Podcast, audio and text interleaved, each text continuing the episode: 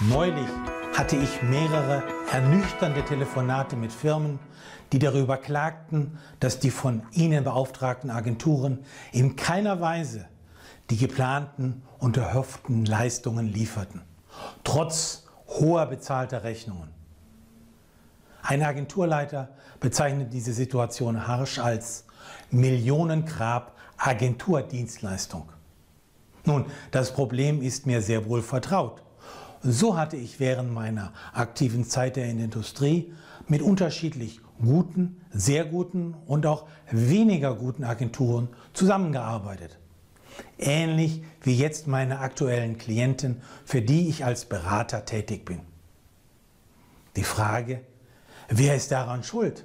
Nun, meist liegt die Verantwortung nicht beim gegenwärtig agierenden Verantwortlichen, sondern vielmehr beim Vorgänger oder der Geschäftsleitung oder der Zentrale bzw. Headquarters, die die jeweilige Agentur ausgewählt hat.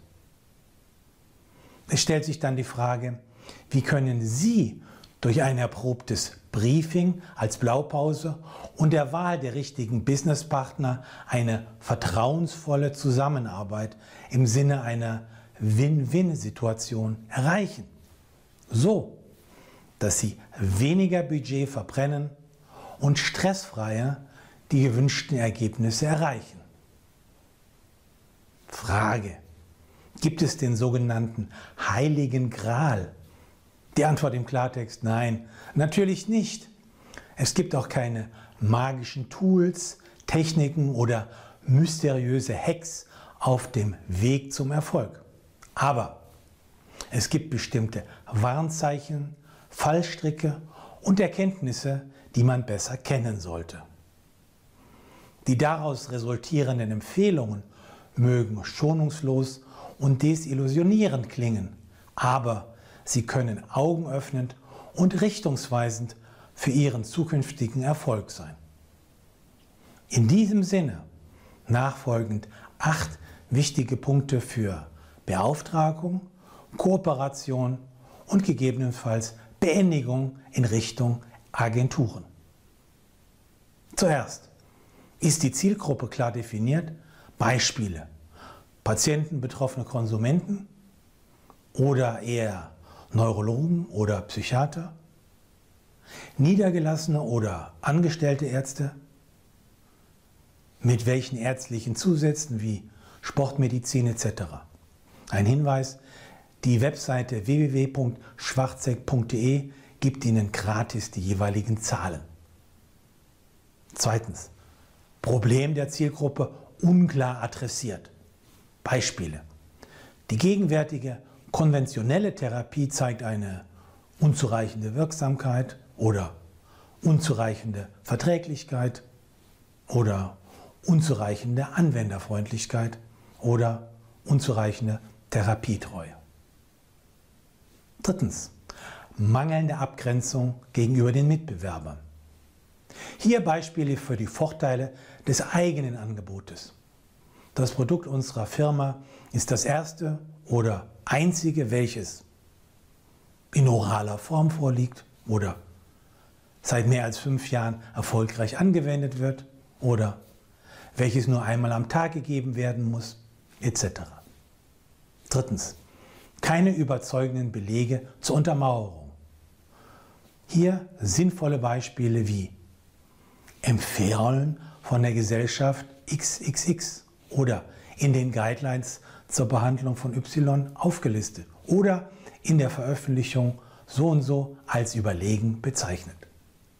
Viertens. Entwürfe nicht getestet. Beispiele. Kein Feedback von Zielgruppen eingeholt. Diese wurden gar nicht befragt. Oder keine Fokusgruppen oder Workshops im Vorfeld veranstaltet. Und kein Pilotprojekt zum Feintuning durchgeführt. Fünftens, mangelnder guter Content. Hier wäre besser, hilfreiche Inhalte entwickeln, die folgende Punkte erfüllen. Nutzbringend und maßgeschneidert, relevante Keywords enthaltend, mit klaren Kernbotschaften, sogenanntes Messaging. Sechstens, nebulöse digitale Strategie. Man sollte also klären, welche elektronischen Plattformen sollte man bespielen, wie Google, LinkedIn im Konsumgüterbereich, vielleicht Facebook. Wie ist die Online-Sichtbarkeit? Also effektive Suchmaschinenoptimierung, SEO, planen und implementieren. Elektronischer Newsletter. Wie sammelt man die E-Mail-Adressen, beispielsweise auf Webseite durch Außendienst? Wer schreibt die Texte? Und wer versendet die Newsletter? Wie sieht es aus mit Videos auf YouTube hinsichtlich Titel, Thumbnail, Beschreibung? Siebtens. Unzureichende Kooperation mit Experten. Hier wären besser Advisory Boards, Expertenworkshop, Fachbeirat. Auch Studien oder andere wissenschaftliche Projekte wären hilfreich. Dann aktuelle Veröffentlichungen in der Fachliteratur. Achtens. Unzureichende Integrierung der Kanäle. Hier wäre besser eine stimmige Kundenreise bzw. Customer Journey planen. Die Berührungspunkte, die Touchpoints effektiv miteinander verzahnen und die Möglichkeiten zur sogenannten Omni-Channel-Kommunikation nutzen. Zum Abschluss meine Empfehlung für die nächsten vier Schritte.